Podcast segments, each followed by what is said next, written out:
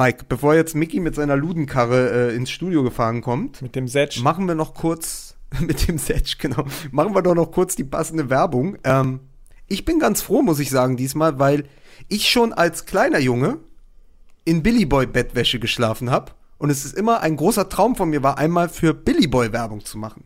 Deshalb kommt jetzt von uns die Billy Boy Skin Werbung.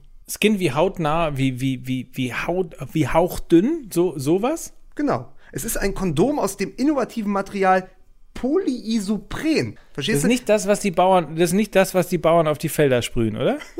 Ich glaube nicht. Sag mal, wie heißt, nochmal, wie heißt es? Das heißt Polyisopren. Es ist also das Kondom, das alles verändert. Also ein bisschen das Heynckes unter den Kondomen, ja?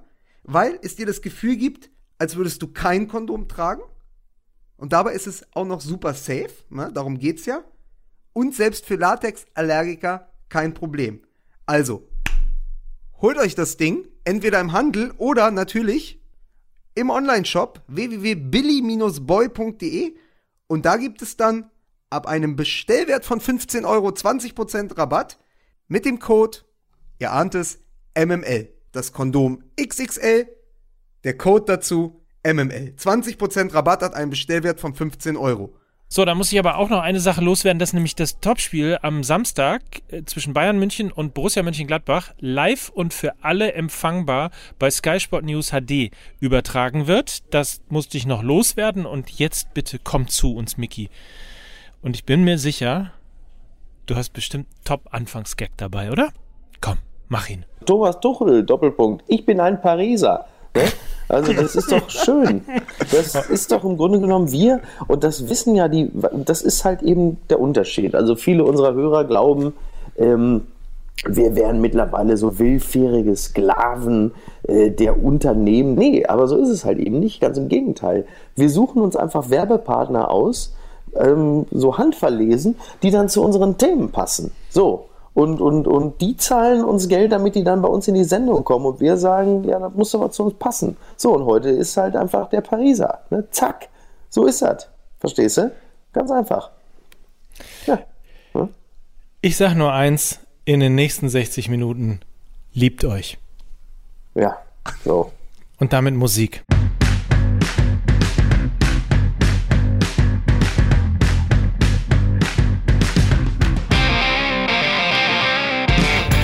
Fußball MML liebt euch und zwar schon in der 33. Folge in dieser Saison. Mein Fußball MML, der Sky Podcast. Wie immer an dieser Stelle mit dem M Nummer 1 hier ist Mickey, the real deal Beisenherz.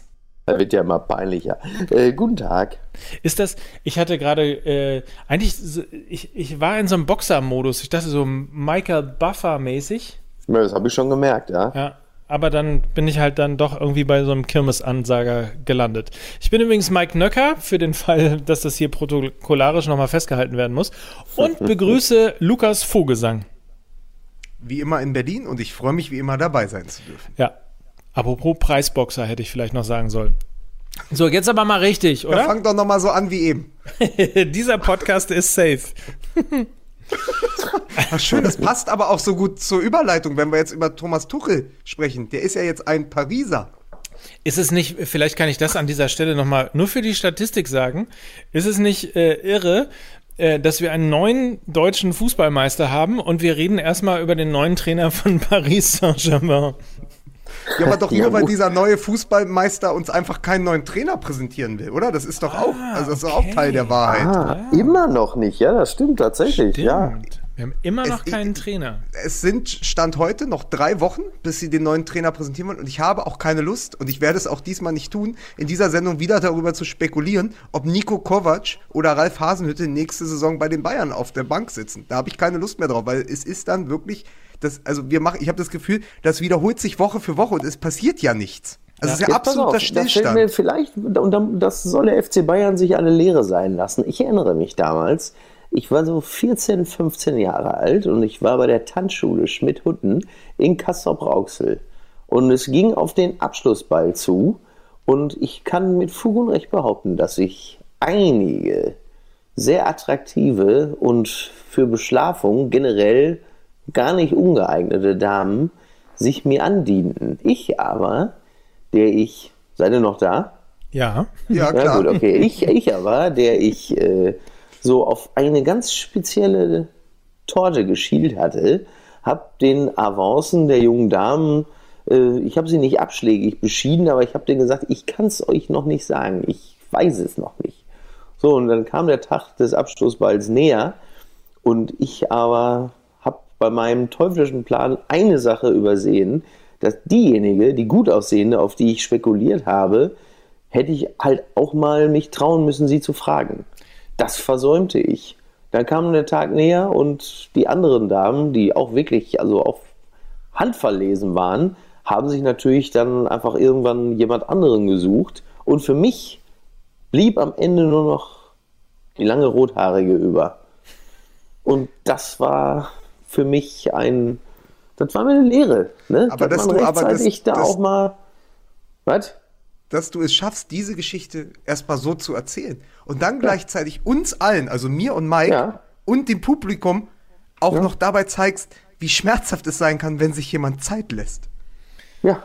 Wie Das die ist- Bayern bei der Trainersuche. Ja, die, Also das, ist ja doch quasi eine doppelte Moral Ja, und ich ende sogar und ich ende sogar mit der roten, verstehst du? Da ist doch, da schließt sich doch schon wieder der Kreis zu den Bayern. Und da muss halt der Uli Hoeneß jetzt auch ein Stück weit aufpassen. Ich- ich frage wenn mich- dann Trainer kommen wie Favre oder Kovac oder Hasenhüttel und Uli Hoeneß da auch sitzt und sagt, Leute, warte mal, ich habe da noch so ein Eisen im Feuer.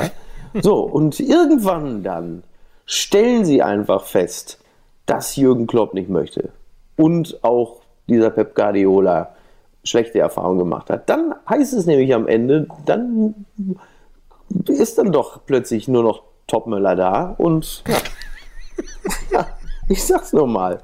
Das, äh, nur eine kleine Warnung hier aus Kassel-Brauxel. Ich frage mich übrigens gerade, äh, ob eigentlich alle Tanzschulen einen Doppelnamen haben. Meine in Gütersloh hieß nämlich Stüwe Weißenberg, aber das nur, äh, das nur am Rande. Aber Oh nichtsdestotrotz wusste ich gar nicht, dass du tanzen kannst. Aber das werden wir auf jeden Fall Das in habe dem ich doch aber doch nicht, das habe ich doch nicht in der Tanzschule gelernt. Das hat das Leben mich gelernt, verstehst du? Ich Was- bin nicht was- umsonst. was ich- ich werde nicht, nee, ich werde nicht umsonst in Kassel-Brauxel immer noch ehrfurchtsvoll der weiße Peter Kraus genannt. Ne? ja, weil Aber ich was da ich so in meinen Blue Jeans so einen Swing in den Hüften habe. Das ist, ja, werdet ihr bald mal sehen. So, Kinder, Champagner oder Ja, Selters? ich Ihr müsst jetzt- euch entscheiden. Wir reden jetzt über Fußball, finde ich. Okay. Ja, ich versuche es jetzt zum dritten Mal. Können wir statt des Trainers, den es bei Bayern nicht gibt, über die beiden Trainer Personalien sprechen, die eigentlich diese Woche geprägt haben? Nämlich Mhm. erstmal natürlich kurze Einschätzung von euch. Was sagt ihr dazu? Und dann würde ich gern lang und breit oder zumindest Mhm. mal so fünf Minuten oder so die Arbeit von Jupp Heynckes würdigen. Weil das ist gar nicht hoch genug einzuschätzen. Aber erstmal Ja. kurz noch ein Wort zu Tuchel.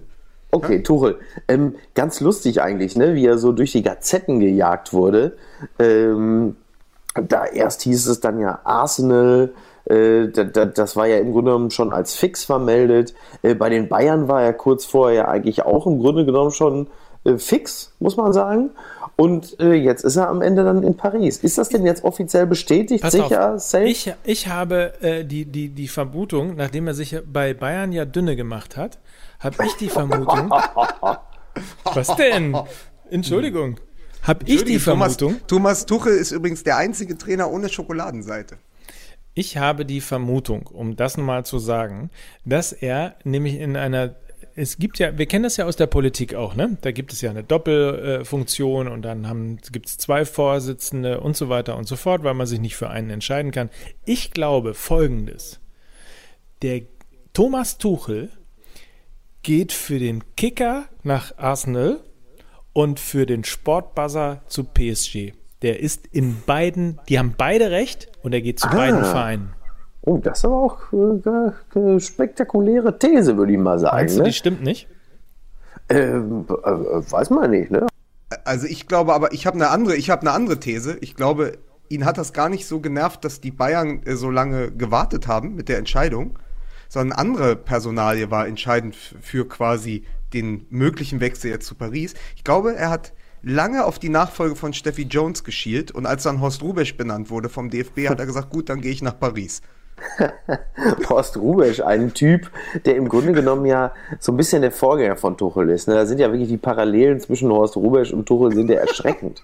Also wirklich, der ist ja auch so, der Horst Rubesch, auch wirklich dieser glutenfreie Laptop-Trainer äh, und Tuchel, die beiden sind ja wirklich, also das, das ist ja wie Kopf und Arsch, ne? toll. Eig ähm, eigentlich müssen wir eigentlich noch über die dritte Trainergeschichte in dieser Woche auch sprechen, dass nämlich schon wieder Pep Guardiola ähm, es nicht, also eigentlich wieder über den April nicht hinausgekommen ist, weil er schon oh wieder Gott, in der ja. Champions League ausgeschieden ist.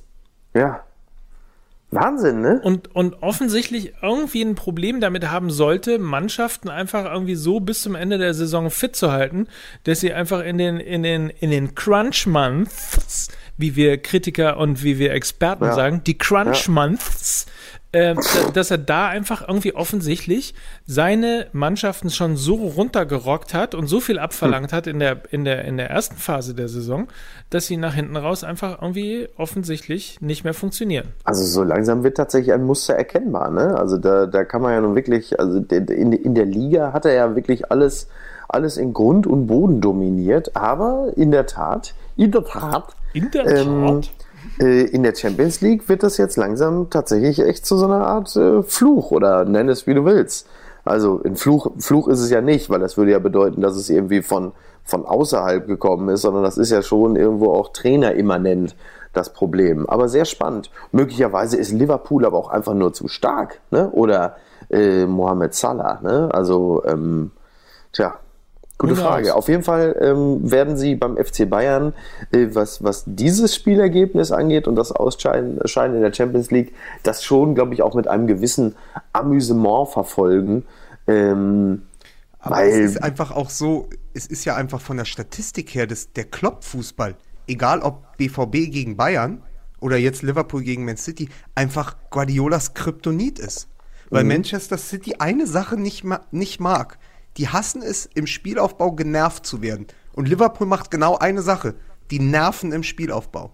Die ja. sind einfach widerlich, was das angeht. Das hat man ja im Hinspiel sehr, sehr gut gesehen. Und du hast es dann auch in der zweiten Halbzeit äh, des Rückspiels gesehen, wo sie sich ja. dann gefangen haben. Wo sie, die erste Halbzeit waren sie sehr benommen und dann haben sie sich irgendwie Gott sei Dank in der Halbzeit aufgerappelt. Ähm, also ich glaube einfach, dass dieser Kloppfußball, diese Pressingmaschine, die er hat, Guardiola hat noch nie ein richtiges Gegenmittel gefunden. Also über, über in den gesamten Vergleich der beiden. Aber ja niemand ja. so eine gute Statistik hat äh, wie Klopp gegen Guardiola. Und das sagt, da kann, kann, kann Mourinho weinen gehen, wenn er die Statistik sieht. Ne? Also das ist einfach so. Und du hast es wieder gesehen, und es ist ja nichts, was herbeigeredet wurde, sondern wo man es wirklich explizit an dieser ersten Halbzeit im Hinspiel sehen konnte, was den Klopp-Fußball ausmacht, womit der Guardiola-Fußball nicht zurechtkommt. Und das finde ich auch schön, dass wir da so einen Kampf der Systeme haben, der dann eben auch nochmal Spannung verspricht. Ne? Total, also äh, sehr erfreulich, wobei es echt lustig ist, ne, dass das jetzt irgendwie in der Premier League unter Klopp so funktioniert, was in Dortmund am Ende halt irgendwie überhaupt nicht mehr äh, nicht mehr geklappt hat und auch so ausrechenbar war. Aber ja, übrigens gut. interessanterweise, was so ausrechenbar äh, war, ich habe im, im Spiegel eine Geschichte darüber gelesen, äh, dass ein was ich, ich bin tatsächlich, ich habe es nur heute im Zug gelesen, deswegen kriege ich nicht mehr alles zusammen.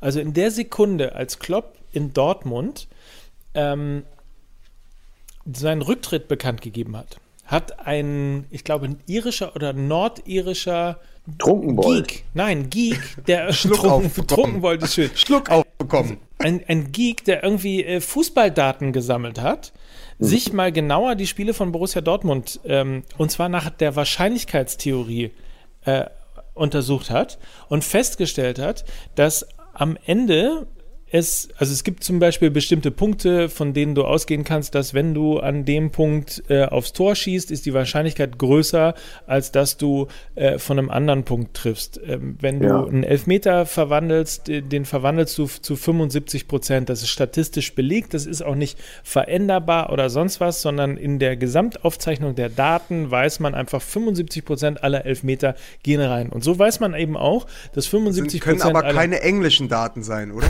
Danke danke, dass du, danke, dass du, äh, ja, danke, dass du ihn gemacht hast, Lukas. Ihr springt auch so übel auf jedes Ding ein und drauf, was euch geboten wird, oder? So. Auf jeden Fall hat er anhand der Daten und der Schüsse und der Chancen und der Möglichkeiten und der vergebenen Möglichkeiten und so weiter und so fort äh, berechnet, dass es einfach in der Hinserie einfach nur Pech gewesen ist und das Pech kein, kein dauerhaft wahrscheinlicher Zustand eines Fußballteams gewesen ist. Es sei denn also- natürlich, man äh, ist der HSV, ne? So, Möglicherweise. viel Pech gehabt, ja. Aber er hat dann Ähm. tatsächlich berechnet, dass es eigentlich ähm, zu dem Zeitpunkt, als Klopp aufgehört hat, äh, der BVB nicht 17., sondern eigentlich statistisch Vierter hätte sein müssen. Okay. Und äh, das ist insofern ganz interessant gewesen, weil, ähm, weil er dann sagt, er hätte einfach nur weiter Trainer bleiben müssen, weil die Wahrscheinlichkeit, dass Borussia Dortmund sowieso wieder hochkommt, äh, ist, liegt einfach irgendwie bei 100 Prozent, weil es keinen Zufall und kein Glück im Fußball gibt. Das fand ich insofern ganz spannend, äh, als dass wir uns ja auch hier jede Woche darüber unterhalten, ähm, was alles ist und was sein könnte und warum und so weiter und so fort. Und dann kommt irgendjemand in Nordirland um die Ecke und legt einfach nur statistischen, äh, Statistiken vor aus dem gesamten äh, europäischen Fußball äh, und sagt einfach, man muss nur von da schießen und von da schießen und von da schießen und dann ist die Wahrscheinlichkeit einfach irgendwie äh, überproportional hoch, dass man dann tatsächlich am Ende auch trifft. Ja, vor allen Dingen, wenn man Lewandowski schießen lässt, ne? So jetzt mal beispielsweise und nicht La Soga, ne? So. Aber er hat also zum Beispiel auch gesagt- noch mal ein bisschen höher. Das, der hat zum Beispiel auch gesagt, dass, dass Ronaldo der schon deshalb äh, so viel trifft, weil er erstens immer von den richtigen Positionen äh, äh, schießt und Ja. siebenmal mehr schießt äh, als jeder, jeder andere Spieler. Me Messi weiß ich jetzt nicht so ganz genau, aber als jeder andere Spieler äh, sonst. Und dadurch, dass er siebenmal mehr schießt aufs Tor, trifft Ja. er natürlich auch öfter. Gut, aber das hat natürlich auch damit zu tun, dass er fit genug ist, äh, immer wieder da in der Situation zu sein. So, ne? Und auch dann einfach den, die richtige Position zu haben, um abzuschließen. Ähm, vielleicht ist Ronaldo einfach auch wirklich absolute Weltklasse, ne? Muss man vielleicht auch an der Stelle dazu sagen. So, also bei Ronaldo, da, da kann man vielleicht dann sagen, dass er die Statistik dann auch einfach äh, kaputt zwingt. Oder so. Ich, ich stelle mir gerade vor, wie Peter Bosch dieses Schreiben da, also dieses Paper aus Nordirland in die Hände bekommt und damit zu Aki Watzke gerannt ist und gesagt siehst du, man muss nur lang genug Trainer bleiben, dann gewinnt man auch wieder. Hier, ihr habt es bei Klopp falsch gemacht, macht es doch mal bei mir. Richtig. Wendet das doch mal auf. Ich möchte diese Rückrunde noch haben. Ich möchte, ich möchte hier bleiben. Dieses Papier aus Nordirland. Hier, da ist es. Ja, So, Tuchel wiederum Akiba- kann das Papier natürlich vergessen, weil der ist ja entlassen worden, weil es den Anschlag auf den Bus gab. Ne? Also von daher, ähm, tja, so ist das. Ne? Ja. Aber, aber um, um jetzt mal, um jetzt noch mal bei den Trainerfiguren zu sein, was ich so interessant finde, und dann komme ich nämlich ganz schnell auf Jupp Heynckes, ist, wir erzäh- alle erzählen seit Jahren, und der Mann war drei Jahre bei den Bayern, Guardiola, er sei der beste Trainer der Welt. Ja, Pep Guardiola ist der beste Trainer der Welt, weil er all diese Erfolge mit dem FC Barcelona eingefahren hat. Ich Ja. glaube, dass Guardiola einfach nur das große Glück hatte, zur richtigen Zeit am richtigen Ort zu sein und diese goldene Generation aus Barcelona coachen zu dürfen, mit Messi, Ja. mit Iniesta, mit Xavi, die einfach funktioniert hat, ja, weil er hat auch den besten Kader der Bayern aller Zeiten gehabt und hat es trotzdem nicht geschafft, damit die Champions League zu gewinnen. Und jetzt hat er für 670 Millionen Euro einkaufen dürfen und scheidet auch im Halbfinale aus. Ja, dominiert, aber immerhin, dominiert aber immerhin die Premier League, ne? muss man ja fairerweise sagen. Ja, aber das, das Scheidet Ding ist doch einfach, aus, ich glaube, dass, ich glaube, dass er da in gewisser Weise überschätzt ist und dass Mhm. man, glaube ich, tatsächlich auch nach dem Triple noch die Rolle von Jupp Heynckes, also die Güte und auch wir teilweise, also auch wir haben bei der Rückholaktion geschmunzelt am Anfang, Ja, aber auch die Güte von Jupp Heynckes als Trainer ist, glaube ich, jetzt, auch wenn der nicht das Triple holt, ja, aber die Güte von Jupp Heynckes als Trainer ist, glaube ich, so noch evidenter als 2013. Was der aus dieser Mannschaft herausgeholt hat, in welcher Form der die übernommen hat, nach dem Spiel gegen äh, PSG und nach dem Spiel gegen Hertha BSC. Und dann, ma- dann, dann wandelt er einen 5-Punkte-Rückstand in einen 22-Punkte-Vorsprung um und coacht eine Mannschaft wieder zur Höchstleistung. Also ich glaube tatsächlich, dass man da Heinkes auch nochmal in eine Reihe stellen muss mit Trainern wie Guardiola, Mourinho, Klopp. Also da gehört er Ja, ganz oben ja. hin. Und, und zwar dann auch noch, muss man ja auch noch mal sagen, in, in, in, aller, in aller Bescheidenheit dann auch. Ne? Also ich weiß nicht, ob ihr die, die bei, bei Sky die Pressekonferenz gesehen habt, ähm, nach, dem, nach dem Champions League-Spiel, ähm, wie eigentlich schon alles geklärt war, man hat über das Spiel gesprochen und so weiter und so fort. Es ging aber irgendwie schneller, weil dann auch nicht so viele Fragen gestellt worden sind und so weiter und so fort. Und dann sagt Job Heinkes, äh, zu, zu äh, Dieter Niklas, ähm, dem, dem Pressesprecher von Bayern München, sag mal, aber hier, dann kann ich doch noch die eine Geschichte erzählen. Und er erzählte dann die Geschichte ähm, aus, dem, aus dem Fahrstuhl in, Ach, ja. in Spanien, ähm, wie, wie er, ähm, weil er einen eine Tüte, eine Bayern-München-Tüte dabei hatte, angesprochen worden ist von einem, glaube ich, amerikanischen Pärchen und, äh, und gefragt worden ist, ob er auch Fan von, äh, von, äh, von, von Bayern München sei. Und er dann sagte, yes, yes. Und das war so, so reizend und so wahnsinnig, wahnsinnig bescheiden. Und, und er sagte dann auch irgendwie, wie schnell das dann einen auch wieder erdet äh, wenn man dann einfach auch auf Menschen trifft, die irgendwie mit Fußball nicht so richtig viel zu tun haben. Und es war so reizend, dass der auch extra nochmal sich wirklich an den Tisch gesetzt hat, um diese Geschichte nochmal zu erzählen. Und nicht, weil er posen wollte, wie bescheiden ja. er ist, sondern weil es einfach irgendwie eine ganz schöne Erfahrung fand und hatte das Gefühl, irgendwie, er müsste das teilen. Das war wirklich irgendwie to die for.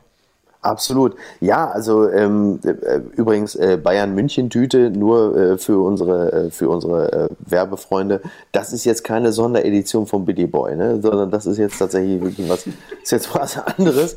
Ähm, nein, also ich meine, ich meine, äh, Jupp Heinkes ähm, stößt ja so ein bisschen, äh, wenn auch unfreiwillig, in das Horn von Mehmet Scholl, der natürlich äh, mit seinem flammenden Plädoyer gegen die Laptop-Trainer natürlich genau das eigentlich meinte, ne? dass du äh, bei einem Profikader, wo, wo viele Leute irgendwie sich mehr oder weniger fast schon selber trainieren, wo, wo es darauf ankommt, dass man halt einfach so, ein, so einen Profikader managen kann und zwar auf einer menschlichen Ebene und das kann Heinkes offensichtlich wie kein zweiter, also abgesehen davon, dass er natürlich auch fachlich sehr gut ist, er und sein Team, ähm, kommt ihm natürlich zum einen zugute, dass er halt einfach schon entsprechende Meriten angehäuft hat. Er war ein unglaublich erfolgreicher Spieler.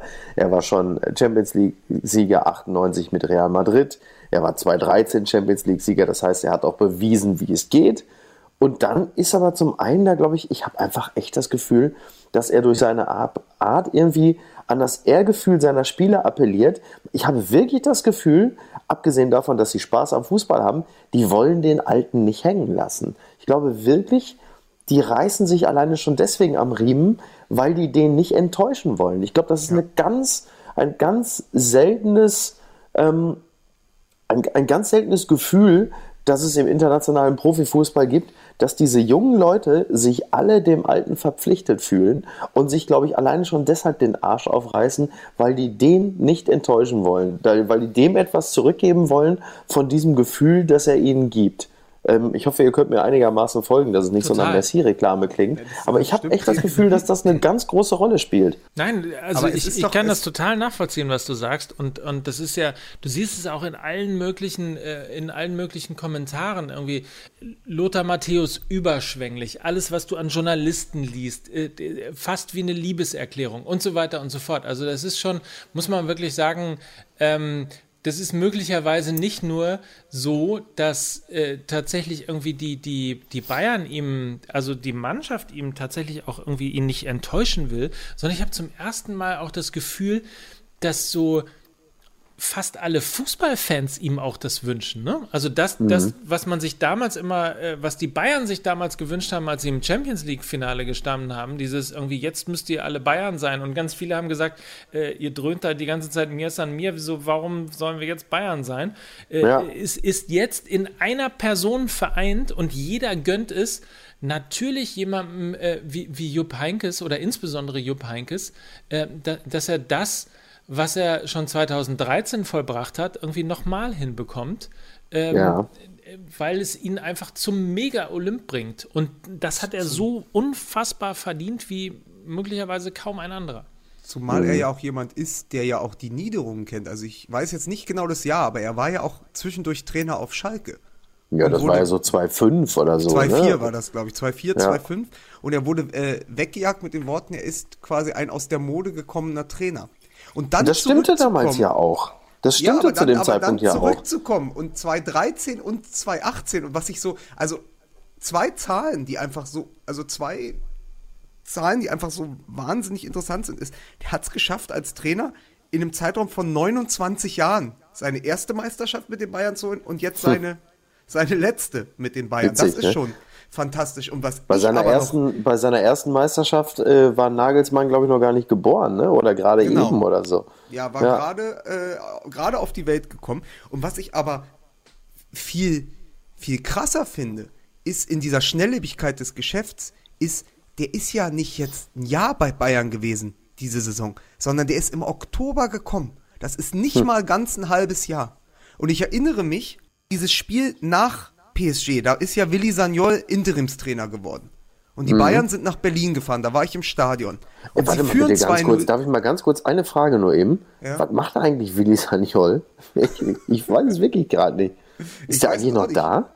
Das, es wurde so, das ist so unter Tisch wurde so, der, der, der sitzt wahrscheinlich in einer Kammer mit Christian Nerlinger, wo die ganzen ehemaligen sitzen, die so durchgeschleust wurden, im oh Verbannungskasten. Gott. Christian, wie bist du denn hierher gekommen? Ach, Willi, ja. schön, dass du auch da bist. Nein, aber Willi Sagnol, in diesem Spiel haben die Bayern 2-0 geführt in Berlin. Und man dachte, naja, so schlimm kann es nicht sein. Und da haben sie ja noch 2-2 gespielt und sind, ja. das lief total aus dem Ruder in der zweiten Halbzeit. Und dann hat Willi Sagnol diesen Satz gesagt, wir, fünf Punkte vor waren die Dortmund, er hat den Satz gesagt, wir sind nicht mehr die beste Fußballmannschaft Deutschlands. Und überleg mal, das war vor einem halben Jahr. Das Lothar hat ja auch darüber äh, spekuliert, ob möglicherweise es tatsächlich ähm, ein Triple werden könnte. Und wenn wir über Fußballmärchen reden und über die, das Momentum, dass Dinge zusammenpassen. Und jetzt haben wir irgendwie äh, erlebt, dass äh, der FC Barcelona ausgeschieden ist in der Champions League. Ähm, Manchester City ist ausgeschieden in der Champions League. Ähm, da braut sich gerade tatsächlich schwer was pro Heinkes zusammen, oder?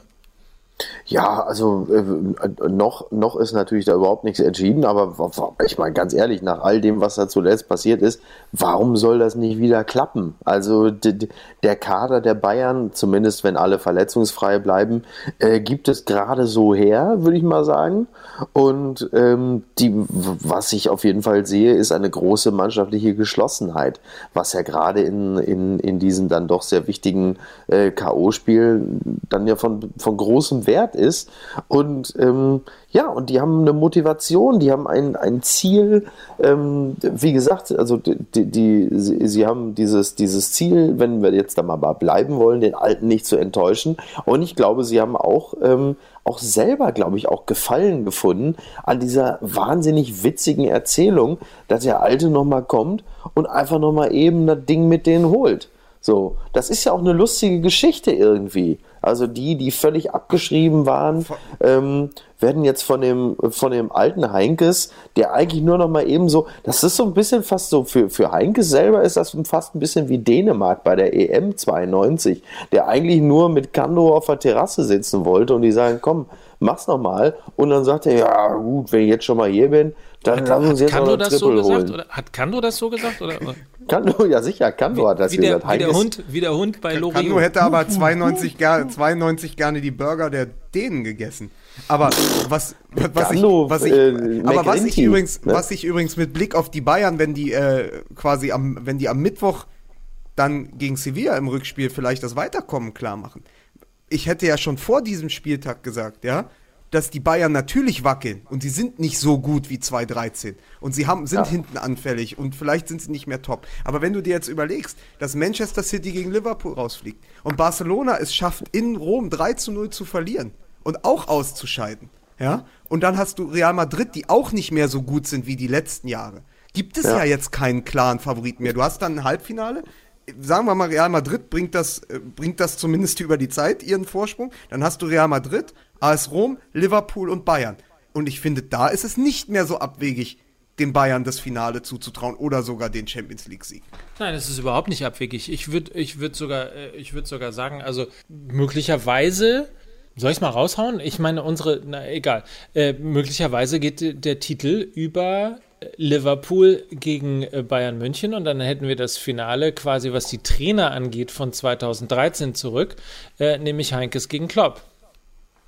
Ja, ich, ich würde jetzt vielleicht dem noch nicht so greifen, weil Real Madrid, die muss man schon, äh, ja, die, schon auf dem Zettel haben. Also, Äh, Ja. Ist jetzt noch nicht ganz so äh, durch für mich, das Thema Madrid. Ähm, Ich wollte ja ein äh, bisschen alleine- Legendenbildung machen. Ja, ne, klingt jetzt, klingt alles ja irgendwie ganz nett, aber ähm, ich finde gerade Cristiano Ronaldo hat zuletzt ja nochmal relativ deutlich unterstrichen, ähm, welche, welche Klasse er besitzt. Aber klar, ja, naja, warum nicht? Ne? Also nette Vorstellung. So. Wobei dann kriege ich natürlich das Problem, dass ich Klopp ähm, den Titel natürlich auch sehr, sehr gönnen würde. So. Was macht man denn dann? Das sind alles äh, Luxusprobleme, die wir auch noch gar nicht haben. Viele andere Vereine im Übrigen überhaupt nicht. Und ihr merkt schon, das ist äh, eine kurze Überleitung zum äh, Hamburger Sportverein. Ach so, eine Sache, eine Sache Ja. wollte ich noch sagen. Sollten, sollten die Bayern äh, äh, dann aber äh, tatsächlich ähm, den, den Titel gewinnen, dann wäre das natürlich auch eine, eine schwere Hypothek für den neuen Trainer Markus Babbel. Ne? Der dann. Äh, ja, wieso? Hallo, Nein, Stallgeruch. Eigengewächs. Ne? Ja, Vergiss und er das spricht- nicht. Das ist ah, wichtig, wobei- und er spricht Deutsch. spricht er Deutsch? So, da, das ja. ist. Ja. Und er hat noch Platz auf dem Unterarm. So, Wir machen kurz Werbung, Kinder. Wir müssen äh, kurz wieder äh, traditionell in, an dieser Stelle für Mickey Beisenherz Werbung machen, denn äh, Audible ist ja die nicht nur die führende Plattform, der führende Anbieter und Produzent für Hörbücher und Hörspiele, sondern hat mittlerweile auch ein eigenes Podcast-Programm mit mehr als 30 neu produzierten Audible Original Podcasts. Einer davon ist ja Mickey Deiner, richtig? Ja, ja, das kann man wohl sagen. Ja. Juwelen im Morast der Langeweile. Es gibt aber auch äh, Brand 1 und äh, es gibt äh, den Spiegel-Podcast, Titanic, Vice Magazine und so weiter und so fort. Für äh, normalerweise 9,95 im Monat äh, gibt es das Ganze einen Monat lang kostenlos zum Testen. Alle Podcasts, alle Hörbücher und so weiter und so fort. Ein äh, Service, den es nur bei uns gibt. Audible.de slash weiterhören, das ist äh, der Link, um genau einen Monat lang Audible kostenlos äh, zu testen. Audible.de slash weiterhören. So, Und, und, Es und, was ich möchte geil. nochmal darauf hinweisen, da läuft auch der Podcast von unserer guten Freundin Bettina Rust, die Kolumnistin. Oh ja, und die ich möchte sagen, Bettina Genau. Rust sieht hervorragend aus, aber macht Ja, auch noch gute ja. Arbeit als Kolumnistin. Ja? So, Ja. das muss man auch Das mal ist eine sagen. richtig süße Maus. Das ist eine ist das. ganz Ja, eine süße, richtig Maus, süße Maus. aber schreibt auch noch Ja. ganz nett. Da. Und das Geile ist ja tatsächlich wirklich an den Kolumnen von Bettina Rust, und die können wir ja nun wirklich uneingeschränkt empfehlen. Äh, die hat nicht nur ein paar sehr schlaue Gedanken, sondern sie spricht ja diese Kolumnen auch selber ein. Und die Stimme von Bettina Rust, das ist. Äh, äh, darf ich eine ganz kurze, ganz kurze Zwischenfrage Ja, stellen? Habt ihr, habt ihr Ja, jetzt bitte, eine Wette komm. gewonnen oder, oder irgendwie sowas? Nein, wir sind einfach nur Wir Fans. sind einfach nur Fans. Ich war schon Fan von Bettina Rust, als sie noch rauchend nachts im Bei bei 0137. 0137 Night Talk im, im, War ich Turm, tatsächlich im auch. Turm saß, wie hieß es, im Hotel Hafen Hamburg, oben im Turm, ganz im Dunkeln. Sie rauchte und redete mit Menschen. Ach, da haben die das gemacht? Es war, es war äh, erotisch. Ja. So, Kinder, apropos erotisch, der HSV ist wieder da. Jetzt, bin ich ein bisschen geil geworden. Also nicht wegen des HSV, sondern wegen Mike Ich, Nöckers. hatte, Äh, ich, hatte, ich bin so verzweifelt. Ich hatte gehofft, dass wir nie wieder in dieser Saison in der Form über diesen untoten HSV sprechen müssen. Es ist so ein bisschen wie dieser, wie dieser Onkel, von dem man nicht will, dass er auf die nächste Familienfeier kommt und Weihnachten steht er wieder mit einer Pulle Schnaps vor der Tür und sagt, da bin ich wieder. Du denkst, Mann, wie kann das sein? Ich dachte, der wäre längst über den Jordan. Jetzt, jetzt habe ich wirklich gedacht, die letzten Wochen, es ist vorbei, ja. Oder wie Lars Wallroth sagt, äh, man muss den HSV dann auch mal sterben lassen, ja, den Totgesagten. Aber nein, sie stellen sich hin. Sie haben mit Christian Titz plötzlich einen Trainer, der sagt, pass auf, dann mache ich im Abstiegskampf mal was ganz anderes. Wir spielen mal richtig Fußball. Und dann gewinnen die gegen den Tabellenzweiten. Und jetzt müssen wir uns ernsthaft wieder mit der Frage auseinandersetzen, ob die nicht doch in der Liga bleiben. Ich werde wahnsinnig, ich habe da keine Lust drauf. Es macht mich wirklich, es macht mich seit Tagen krank, die? Scheiße. Ja, ich weiß. Wobei ich ehrlicherweise zugeben muss, also wie gesagt, Freunde von mir waren im Stadion.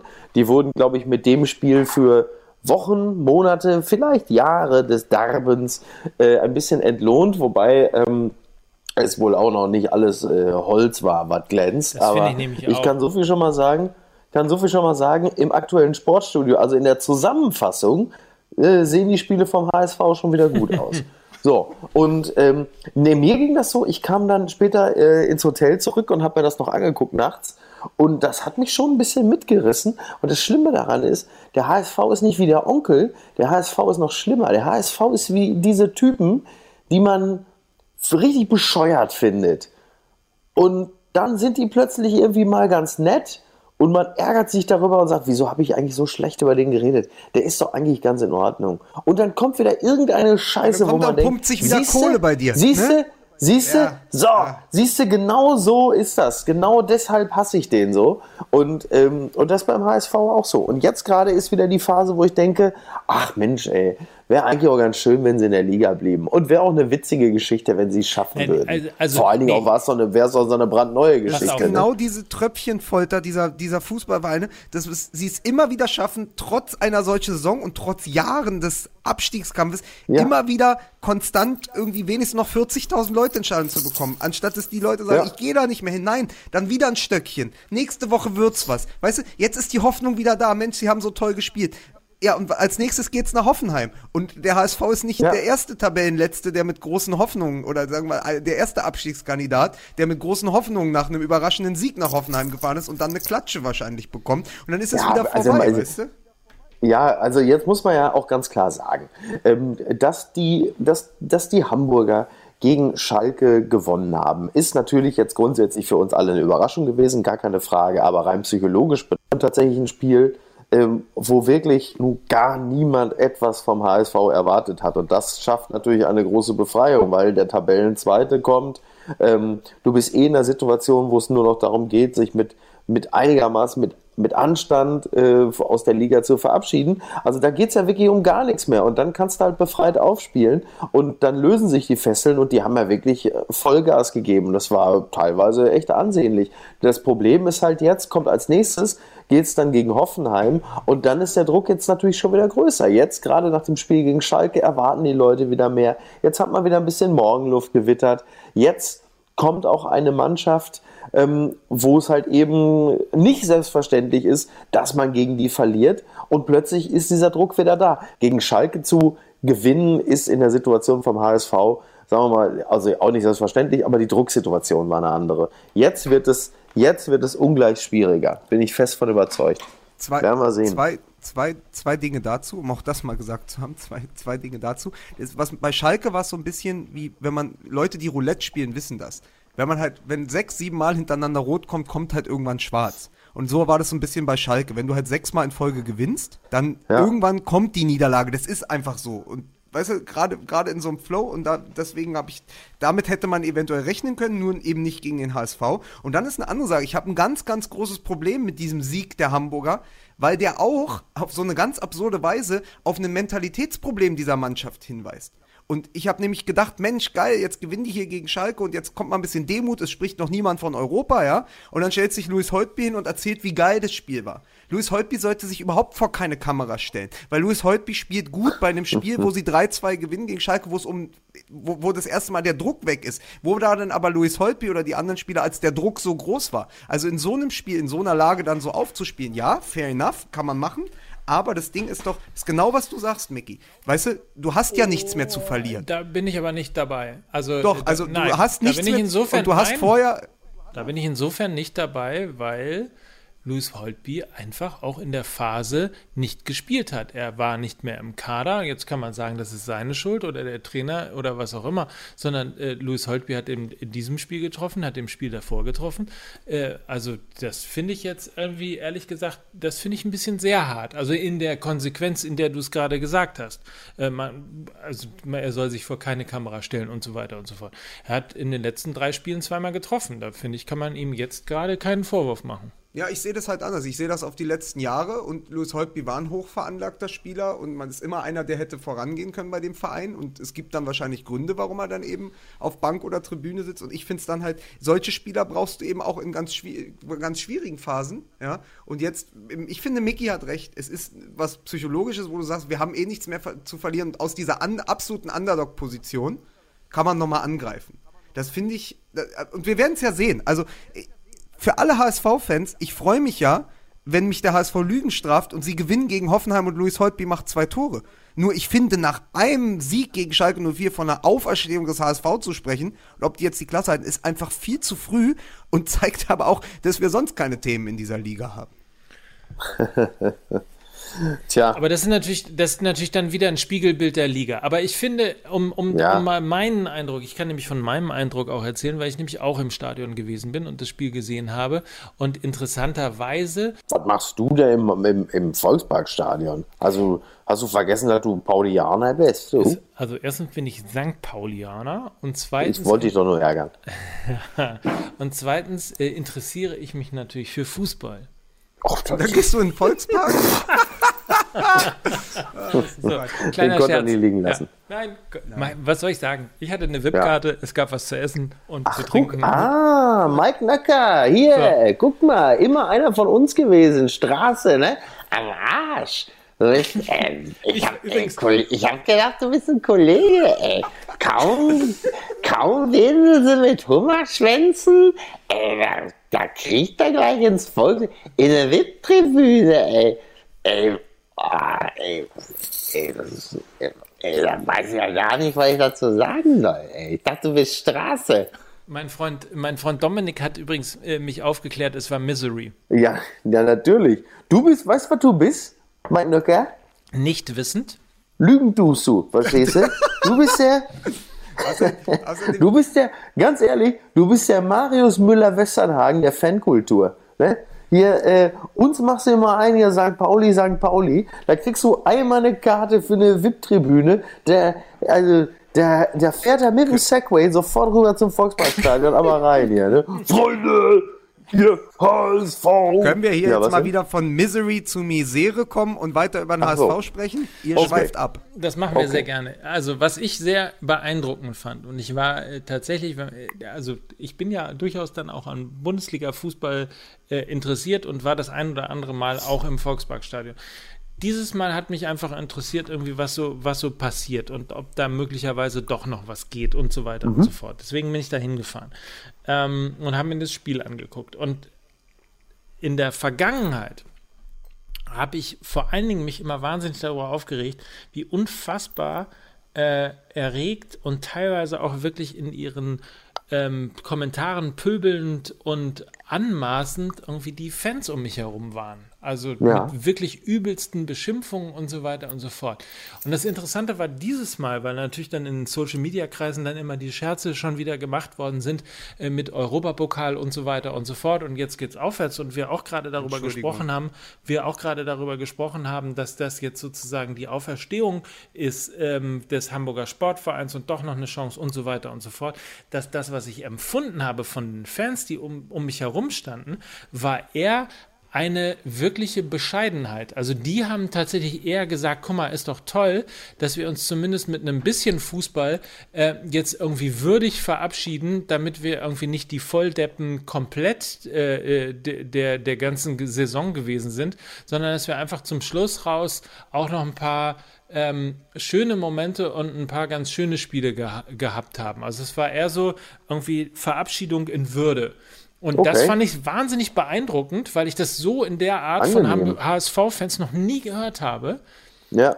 Und wenn das der Fall sein sollte und wenn das nur, das ist natürlich immer nur, äh, wie man in der, in der, äh, in der Umfragetechnik immer sagt, N1, also sozusagen, ich bin, ich bin meine eigene Umfrage. Ich habe das selber irgendwie gerade äh, empfunden und. Bauchnabel-Empirie. Äh, vielen Dank. Ähm, aber, aber wenn da tatsächlich ein bisschen was dran sein sollte, dann wäre es natürlich ganz schön, wenn das vielleicht ein Indikator auch für, den, für das Umdenken in diesem Verein sein könnte. Also für die neue äh, Realität, für die neue Demut. Ich möchte, ja. ich möchte dazu was sagen. Der, ja. Wir haben so viel Spaß über den HSV oder mit dem HSV gehabt und so viel, so viel über den HSV geredet und so viel Schlechtes auch. Aber Christian Titz war ja bei Sky zugeschaltet am Sonntag.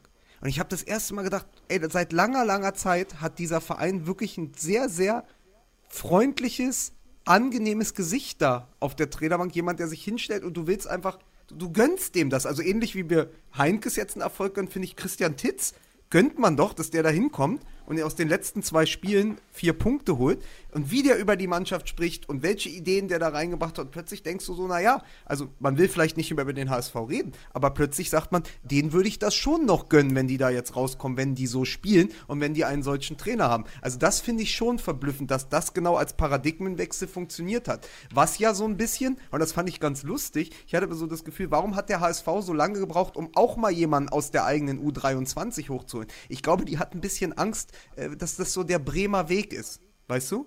Also der HSV kann keinen Bremer Weg gehen und deshalb haben die so lange dafür gebraucht. Aber ich okay. finde jetzt, wo sie es gemacht haben, finde ich es ganz, ganz großartig. Und es ist ja wirklich das in kürzester Zeit der HSV einfach an, an, an Sympathie gewonnen hat und an, äh, an wirklich auch äh, an dem, was man, was man an ihm finden kann, nur allein durch diese Personalie Christian Titz, der einfach ein guter Typ zu sein scheint.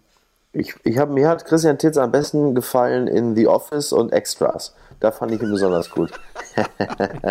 Nein, der sieht ja wirklich, der sieht ja wirklich aus so. Ja, wirklich. Er The sieht ja ein bisschen Invention of Lying. Ja, ja, ja, ja. Auch, auch ein Ähm, großer Film.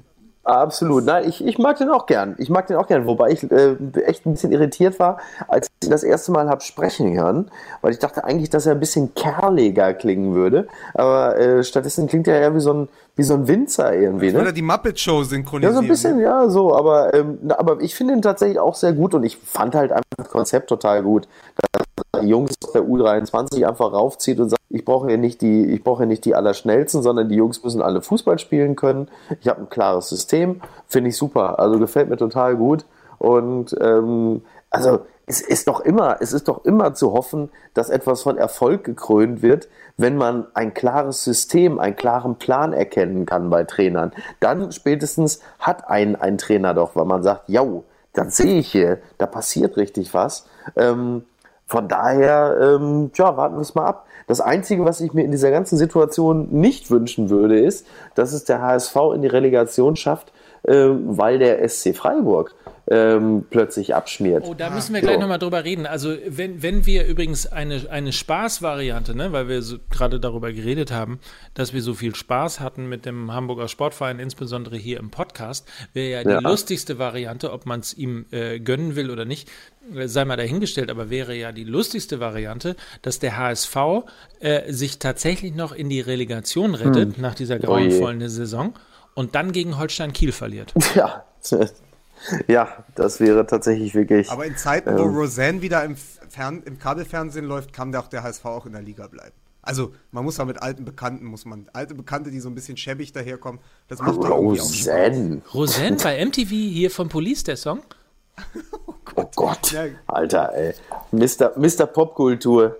Der Popliterat. Wenn wir schon beim Schwachsinn ankommen, ist euch eigentlich aufgefallen, die große Erzählung des Spiels äh, Schalke gegen äh, den HSV war, die Schalker treffen per Hand und die Hamburger durch Hand. Och ne, komm, ach komm, ey. Komm, jetzt nicht hier diese Hand-Hand-Dinger, das gibt's doch gar nicht. Schönen Dank, schönen Dank, Nöcker, dass du Vogelsang jetzt zu diesem billigen Wortspiel auch noch eingeladen hast. Ne? Du Handlanger. Ich bin doch wieder, ich bin doch da, ne? und muss mich dann wieder in irgendwelchen öffentlichen Personennahverkehrsmitteln beleidigen lassen äh, für diese komischen Wortspiele und eure Ausfälle. Ne? Wieso unsere? eure Ausfälle. Ich, ich, und, ich, weiß doch überhaupt gar nicht, wie Wortspiele gehen. ah, doch, du hast, glaube ich, mal in Folge 7 hast du mal, glaube ich, eins gemacht und da sind die Leute uns immer noch graben. Immer. Meine ich. Immer noch. Meine ich. Ja, ja, doch, doch. Ein, bei Wahnsinn müssten wir eigentlich mal über die zweite Liga reden, ne? Also das ist ja wirklich der größte Wahnsinn, der möglicherweise im deutschen Fußball tatsächlich stattgefunden hat. Ich weiß nicht, ob ihr es, weil ihr natürlich irgendwie äh, nur, nur Erstligavereine habt, aber ob euch Ja. mal aufgefallen ist, dass tatsächlich der FC St. Pauli mit 37 Punkten, wir reden vom 29. Spieltag, 37 Punkte, sagt Ja. man doch, ja, 29. Spieltag, 37 Punkte, ist doch super, läuft. Ja. Wenn man Wird aber man weiß, wenn man aber weiß, äh, dass man mit 37 Punkten äh, tatsächlich Tabellen 15. ist, und zwar drei Punkte vor dem Tabellen 16. Relegation, dem ersten FC Heidenheim, äh, und fünf Punkten vor dem Tabellen 17. dem SV Darmstadt 98 und äh, mit insgesamt 37 Punkten vor dem FC St. Pauli stehen Fürth, Dresden, Braunschweig und Union Berlin. 38 Punkte. Als Zehnter hat der MSV Duisburg, als Neunter der, der SV Sandhausen und 39 Punkten als Achter Erzgebirge Aue. Und man kann sagen, als Siebter der VfL Bochum mit 40 Punkten und als Sechster Arminia Bielefeld mit 40 Punkten ist eigentlich auch noch nicht so richtig gesichert. Oh, das ist doch wirklich, das ist doch komplett irre. Ich wollte Oder? nämlich gerade sagen, du sagtest eben, habe ich nicht letztens noch gesehen, dass der MSV Duisburg äh, an den Aufstiegsrängen gekratzt hat? Ne? Und jetzt das? Also, ja. Ja, also streng genommen tut der MSV Duisburg, naja, ein, wobei Auf- Aufstiegsränge wird dann äh, tatsächlich etwas, etwas knapp. Aber Ähm, kann dann aber- St. aber- Pauli, kann dann St. Pauli nicht mit fünf Siegen sogar noch in, in den Aufstieg eingreifen am Ende? Oder sind die so weit, diese drei oben dann so weit weg? Naja, also äh, der Platz 4, also St. Pauli ist 15. Und Platz 4, der, der FC Ingolstadt, ist vier Punkte weg. Das ist so großartig. Ja, Das ist ja echt irre. Wobei äh, St. Pauli ja, glaube ich, gerade nur alles andere als einen Lauf hat, wenn ich das richtig verfolgt habe, oder? Ja, ja, aber also aber streng genommen, naja, Aber ich- sie haben jetzt irgendwie äh, verloren, Nee, jetzt keine unentschieden gespielt und so Ausstiege. Ich kann weiter. dir das, ich kann dir das Nee, aber, aber- nur, aber- ich kann dir das einfach nur aus Berliner Sicht erzählen. Ich weiß, dass bis vor sechs oder acht Wochen hier alle noch von Aufstiegsmöglichkeiten bei Union Berlin gesprochen haben und neuerdings höre ich im Radio immer nur, die können jetzt plötzlich absteigen und das Abstiegsgespenst Ja. geht um. Also so schnell ging das in dieser Ja. Liga, ne? Man hat Jens Keller als Vierten, äh, man war Tabellenvierter und ein bisschen unzufrieden äh, über die Performance von, von Union Berlin und hatte sich eigentlich gehofft und eigentlich ausgerechnet, ähm, dass, man, äh, dass man aufsteigt und hat Keller in, als Vierter entlassen und ist jetzt Elfter und hat, genau wie der FC St. Pauli als 15.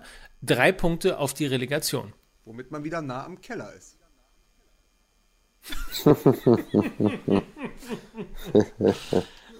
was, was soll man machen? Aber ich, ich als, So. ich als Spandauer habe ja, äh, ich habe ja kein Verhältnis zur Union Berlin. Was soll ich da sagen? Das ist so weit weg. Das ist ja auf der ganz anderen Seite mit der U-Bahn. Was weiß ich, was da passiert in Köpenick? Was für ein, was für ein, was für ein Sport wird eigentlich in, in also jetzt außer hier, äh, was, was für ein Sport wird eigentlich in Spandau gespielt? Wasserball. Wasserball, ne? So war es. Spandauer, wie hießen die denn nochmal? Wasserfreunde. Ballett, Wasserfreunde. Spandau Ballett. Genau, das auch. Das Spandau-Ballett. Spandau Es ist so schön. Es Ja. ist so schön. Ja, ja. Ne? Ich finde, ganz, ganz ehrlich, ich, ich finde, wir sollten uns das nochmal überlegen. Und vielleicht können wir ja auch, äh, weil wir ja eine sehr, sagen wir mal, aktive Community haben, ähm, vielleicht sollten wir wirklich nochmal die Umfrage starten, ob wir nicht einfach mal irgendwo, irgendwann äh, äh, live auftreten. Und vielleicht kommt ja tatsächlich jemand. Ich weiß nicht, Das Spandau Ballet, ne? So wie Spandau Ballett. Achso, du live auf, also live auftreten, so wie das Gunther Gabriel immer gemacht hat, in irgendeinem Wohnzimmer. Dann setzen wir uns einfach hin und erzählen dann einfach Fußballstunde. Was für eine geile Idee. Wir machen einen Podcast bei euch zu Hause. Bewerbt euch jetzt und sagt uns, warum ausgerechnet ihr Ja. der perfekte Ort wäret, um den Podcast bei euch zu Hause live In aufzunehmen. einem Nymphomaninnenwohnheim. In einem schwedischen Nymphomaninnenwohnheim. Da nehmen wir unseren Podcast auf. Da freue ich mich drauf. Ne? Sponsored bei Billy Boy. Richtig. Ne? So, und dann haben wir es. Eine ganz safe Nummer. Das ist eine ganz safe Nummer. Aber Ich wie kommen wir denn jetzt von, von, von Billy Boy zur XXL Streichliste des BVB? Uh. Also man weiß, beim BVB ist nicht mehr jeder Arbeitsplatz sicher. Also du meinst, Naja. da ist nichts mehr safe. Ja, wir kommen, pass auf, wir machen das anders. Wir kommen vom Gummi zum Radiergummi. Ne? So halt. ne? ja. Ja, und äh, ja, die XXL-Streichliste, also da sind ja nun wirklich wahnsinnig viele drauf. Und auch tatsächlich muss ich sagen, als Fan habe ich da ähm, viele Namen gesehen, die mich aber auch ähm, trotz echte Liebe, Trademark, ähm, relativ kalt gelassen haben. So. Ich dachte, an die du dich gar nicht mehr erinnerst, als wo du gesagt hast, oh, die sind auch noch im Kader. Stimmt ja. Ja, ich habe mir die Liste angeguckt und ich habe ja auch äh, gezuckt, zumindest einmal, als ich las, dass Erik Durm ähm, tatsächlich im Kader stand bei der WM 2014. Das, das kann man sich heute so auch Ja. nicht mehr vorstellen. Christian Kramer kann sich daran auch nicht erinnern.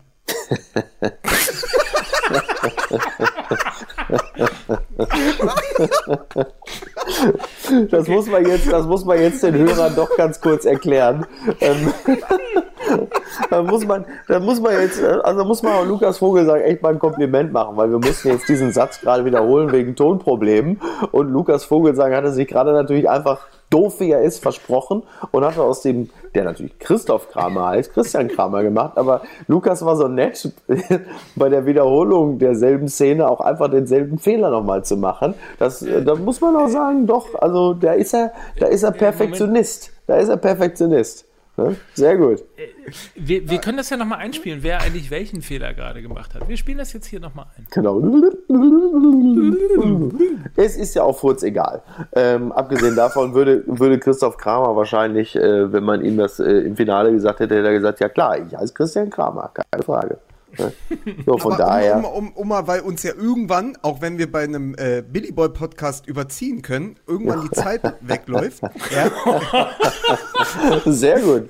Äh, pass auf, müssen wir nochmal sagen, da sind ja eine Menge Streichkandidaten auf, wo ich sage, so die Hälfte, okay. Mhm. Toljan, Jamolenko. Ja. Ja. Aber spätestens, und auch wenn er vielleicht nicht mehr die Leistung gebracht hat in den letzten Monaten, aber er ist für mich sozusagen immer noch so das Herz dieses Vereins, Schein. weil er so lange dabei ist. Und er hat auch am Wochenende gut gespielt und ist vorangegangen und hat, äh, hat auch die Saison eine sehr, sehr interessante Saison genannt im Interview später nach dem Spiel. Also bei Nuri Schein und so, da fängt es dann an, wo ich sage, ja klar, also irgendwann musst du dich von den Leuten trennen, aber wie viel, also wie viel Identität gibst du dann auf? Mhm. So, ja, das ist die Frage. Also, wenn dann eben diese ganzen, die zurückgeholt wurden, wenn du dann sagst, pass auf, auf der Liste Götze raus, äh, ja. Shahin raus, okay, Jamolenko, Toljan. Also, es ist ein ganz schmaler Grad. Wobei Natürlich Götze steht doch gar nicht auf der Liste. Ja, aber Götze ist, äh, also, Götze ist aber einer, also die ganze Liste hat man ja jetzt auch nicht so, dass man sagt, man weiß jetzt hundertprozentig, ist ja auch viel Raunen gewesen. Mhm. Und ich habe nur daraus entnommen, das Standing von Götze, also wenn ihr das Spiel gesehen habt am Wochenende, ja, ich meine, der ja wird ja nicht mal Frage. eingewechselt, der wird ja. nicht mal eingewechselt. Stattdessen werden zwei Teenager vor ihm eingewechselt für Reus und Philipp, ja, ja. Äh, Sancho und, äh, und Gomez. Gomez, heißt der Gomez? Ja, ne? Der junge Spanier, den sie geholt haben? Ich glaube, ähm, ne?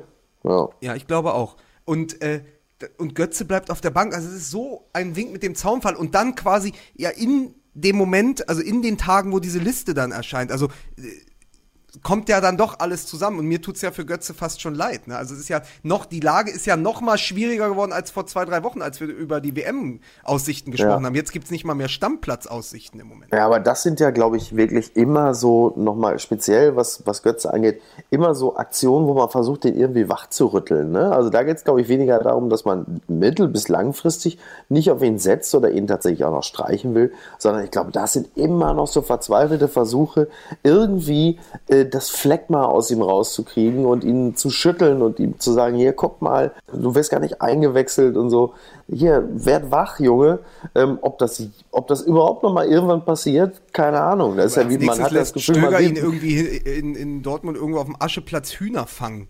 Verstehst du? Nee, nee demnächst, nee, aber, demnächst aber, sitzt, sitzt Götze ihr, irgendwo also, auf dem Stuhl und Stöger wirft ihm einfach nur einen Apfel hin und wenn er ihn fängt, ist noch Ne, da ist noch, naja gut, Zeit des Erwachens ist ja auch nicht jeder. Also, dass Nöcker da nicht drauf kommen würde auf die, das war mir schon klar. Auf Zeit ne? des Erwachens, entschuldige, bin ich jetzt, das habe ich in den letzten 500 Podcasts, die wir gemacht haben, habe ich, glaube ich, irgendwie 300 Mal Zeit äh, des Erwachens, als, weil es der einzige Ach. Film, weil es der einzige literarisch wertvolle Film ist, den ich kenne.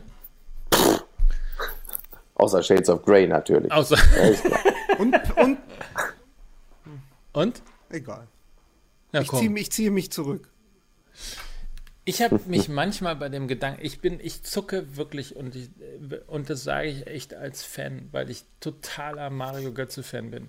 Und ähm, auch teilweise wirklich leide und jedes Spiel, das er dann irgendwie doch gut macht, irgendwie total euphorisch bin, weil ich immer irgendwie denke, so, jetzt sehen wir wieder den alten Götze. Und ich habe dich ähm, wirklich, Lukas, wahnsinnig ähm, beneidet um die, um die Analyse, die du, glaube ich, vor zwei oder drei Wochen im Podcast gemacht hast und diese Erklärung, dass sie ihn sozusagen versuchen, auf die Achterposition zu bringen, weil ich natürlich irgendwie mit meinem fußballerischen Halbwissen überhaupt nicht äh, auf die Idee gekommen wäre, dass da oder, oder das überhaupt gesehen hätte, dass da ein derartiger Plan hinter äh.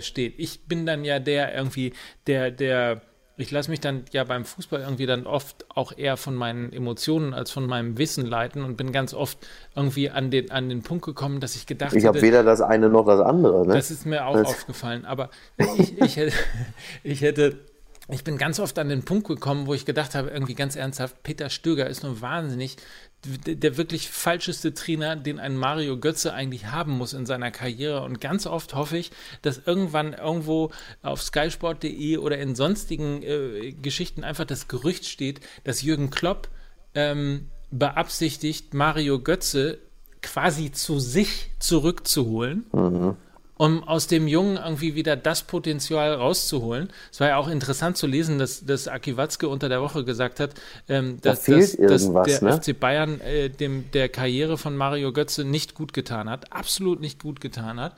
Ähm, aber das wäre so meine Lieblingsvariante. Aber, aber das stimmt, aber das stimmt doch. Also er war ja nie einer, der gemacht war. Das ist ja auch da, und das ist das Problem, da fängt es bei Götze selbst an. Er ist nie einer, der gemacht war für dieses Haifischbecken-Konkurrenzkampf bei den Bayern der kam von einer ja. Mannschaft, die haben unter Kumpels gespielt. Ja, das war irgendwie äh, der Nuri, der Sebastian und so, der, der, der, Mats und die haben dann alle zusammen Fußball gespielt. Ja, und dann kommst du plötzlich zu den Bayern und bist, bist der junge Flügelstürmer und dann stehen da Robben und Ribery, ja, die jetzt immer noch spielen und sagen, nee, nee, pass mal auf, stell dich mal hinten an.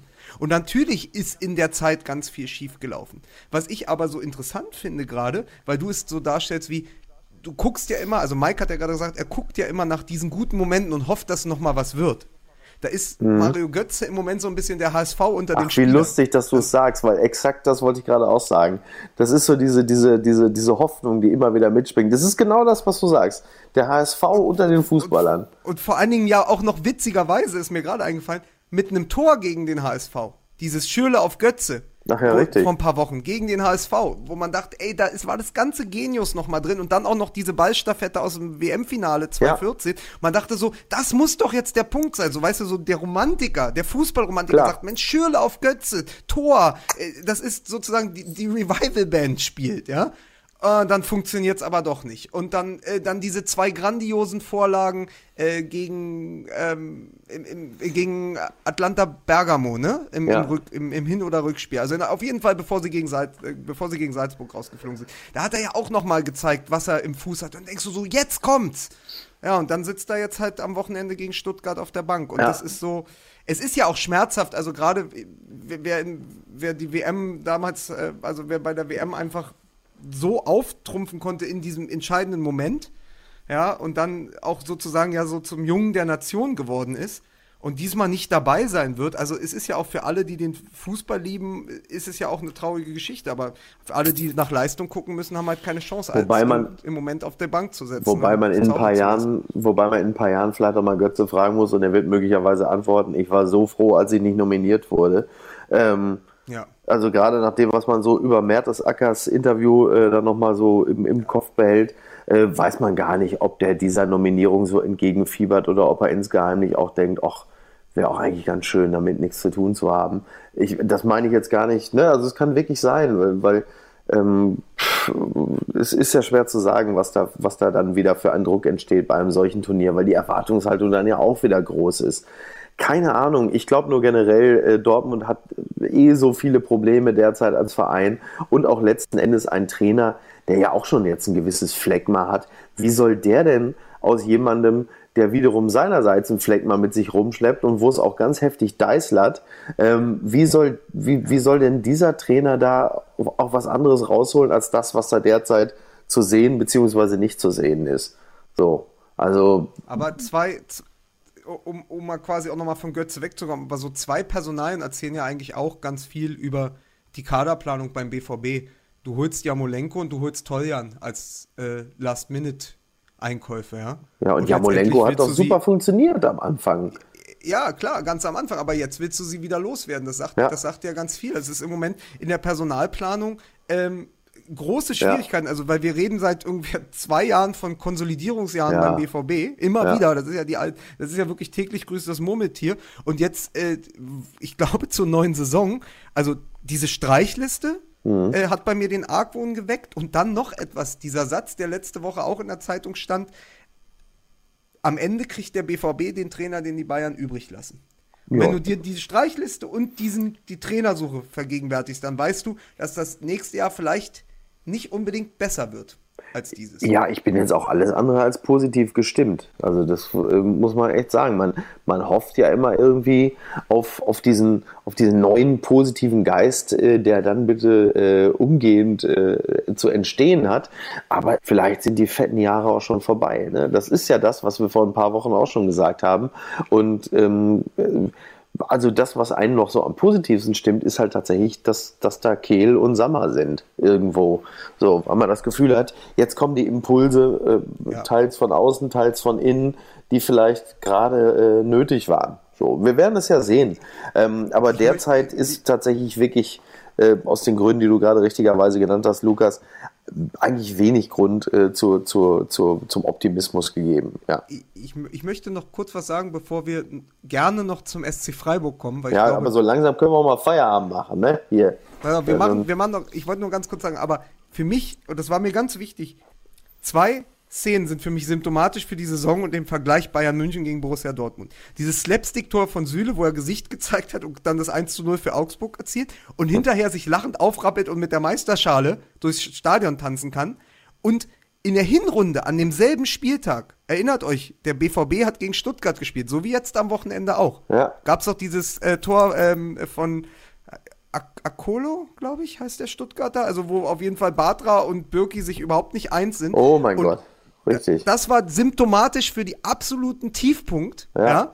während die Bayern sich so ein Tor leisten können und dann halt an, an einem Spieltag, wo sie Meister werden. Ich finde, das erzählt ganz viel darüber. Diese beiden Tore im, werden wir im Rückblick, im Saisonrückblick sehen und sie erzählen zwei völlig verschiedene Geschichten. Tja, Womit wir beim SC Freiburg wären, bevor Mickey gehen muss. Ja, der, der, der, das ist ja, also ist ja jetzt kein Geheimnis, dass ich äh, manchen Mannschaften äh, den Abstieg eher gönne als anderen. Also ich setze ja immer noch auf den Wolfsburg. Bei Mainz muss ich sagen, äh, Mainz hat mich irgendwann im Laufe der letzten Jahre so ein bisschen verloren. Da ist so ein bisschen so dieser dieser Zauber raus. Die sind jetzt einfach ein sehr gewöhnlicher Bundesligist, wie wir irgendwann auch mal festgestellt haben. Da fände ich jetzt einen Abstieg jetzt auch nicht so dramatisch für mich persönlich. Bei Freiburg wiederum fände ich es einfach schade. Ähm, die erwischen jetzt leider die Krise zum denkbar beschissensten Zeitpunkt einer Saison. So hinten raus ist halt einfach echt uncool. Ähm, da dann plötzlich in so einen Abwärtstrend zu geraten, das ist echt schlecht. Ähm, weil klar, wir alle lieben das Modell Freiburg. Wir äh, finden es immer wieder erstaunlich, wie, wie Streich es schafft, äh, den, den Abgang äh, namhafter Spieler immer wieder zu kompensieren. Sie spielen sehr häufig schönen, offensiven, erfrischenden Fußball. Das wäre schon tatsächlich, glaube ich, von allen Kandidaten der, der äh, einem am meisten leid täte, wenngleich Freiburg, glaube ich, von all diesen Bundesliga-Clubs der ist, der das noch am gelassensten hinnehmen würde, weil es halt einfach auch eingepreist ist. So. Ähm, tja, ist halt schwierig jetzt gerade, ne? Also wenn du in so ein, wenn du so ein negatives Fahrwasser gerätst. Die emotionale Fallhöhe ist halt bei keinem der Abstiegskandidaten so hoch wie bei Freiburg, weil nach diesem wirklich grandiosen Unentschieden mit diesem Traumtor von Petersen in Dortmund und dann dem Sieg gegen Leipzig, waren die ja gefühlt schon auf dem Weg Geheimfavorit Europa. Das ist ja. nicht lange her. Ja. Das ist ein paar Wochen her. Und dann, und man liebt den Fußball, man liebt das System, man findet den Streich lustig, man mag den Petersen, vor allen Dingen nach seinem Fokus-Interview. Und dann rutschen die langsam unten rein. Und sind die, die es am wenigsten haben kommen sehen. Und das, ich fände es sehr schade äh, für Freiburg, aber ich glaube, das ist tatsächlich noch echt oh. möglich, dass die in die Relegation rutschen. Ja. Ich, äh, interessanterweise übrigens, äh, der, der, die, die putzige Bild äh, eure Lieblingszeitung, meine natürlich auch, hat ja nach dem, hat ja nach dem wirklich, ich habe so gelacht, als ich das gelesen habe. Das haben sie wirklich tatsächlich gemacht. Da gewinnt Leverkusen 4 zu 1 bei Leipzig. Und tatsächlich titelt Bild Online Werbung für die Montagsspiele.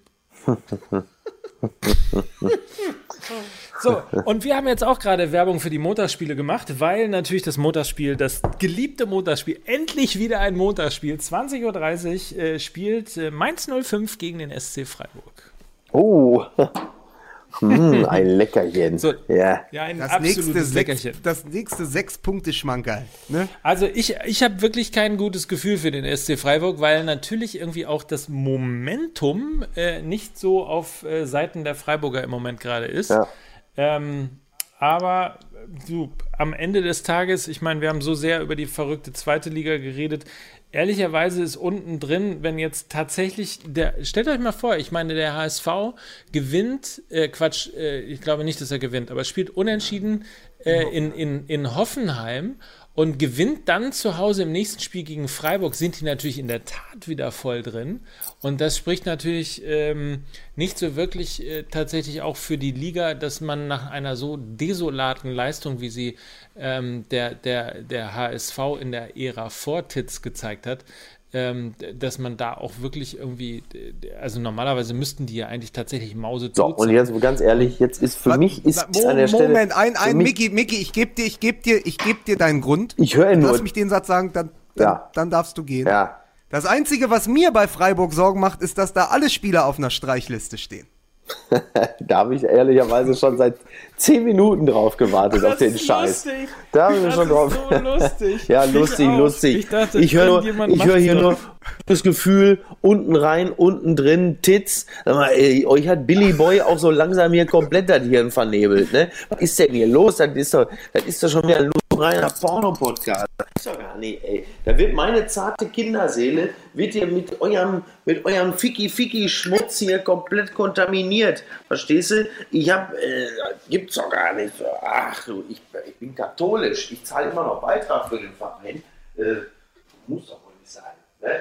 Und überhaupt, was sagt äh, Joachim Watzke natürlich den Leuten auf der Streichliste? Ist aber klar. Ah, komm, Briefmarke kaufen das. Ja, witzig. Ich-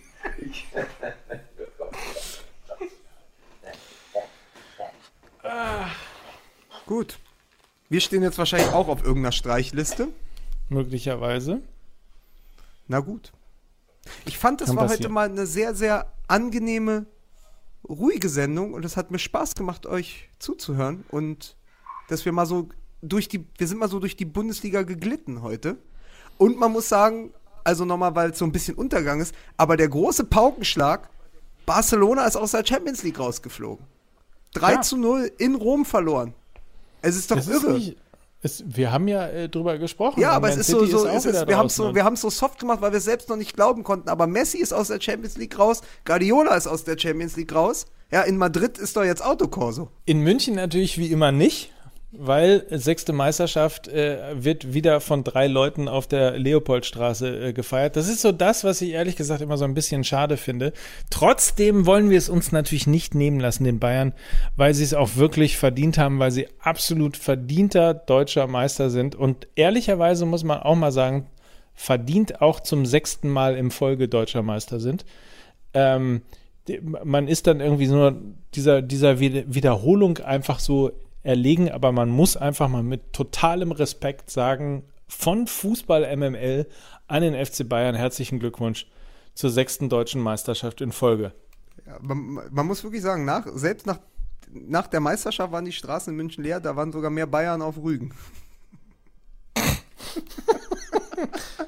Boah, ich bin so eine Inselbegabung. Pass auf, äh, ich freue mich nächste Woche dann, wir alle zu dritt aus Hamburg. Das wird großartig. Ich flippe jetzt schon aus. Gute Nacht. Schlaf Tschüss. gut. Bis dann, Mike. Tschö.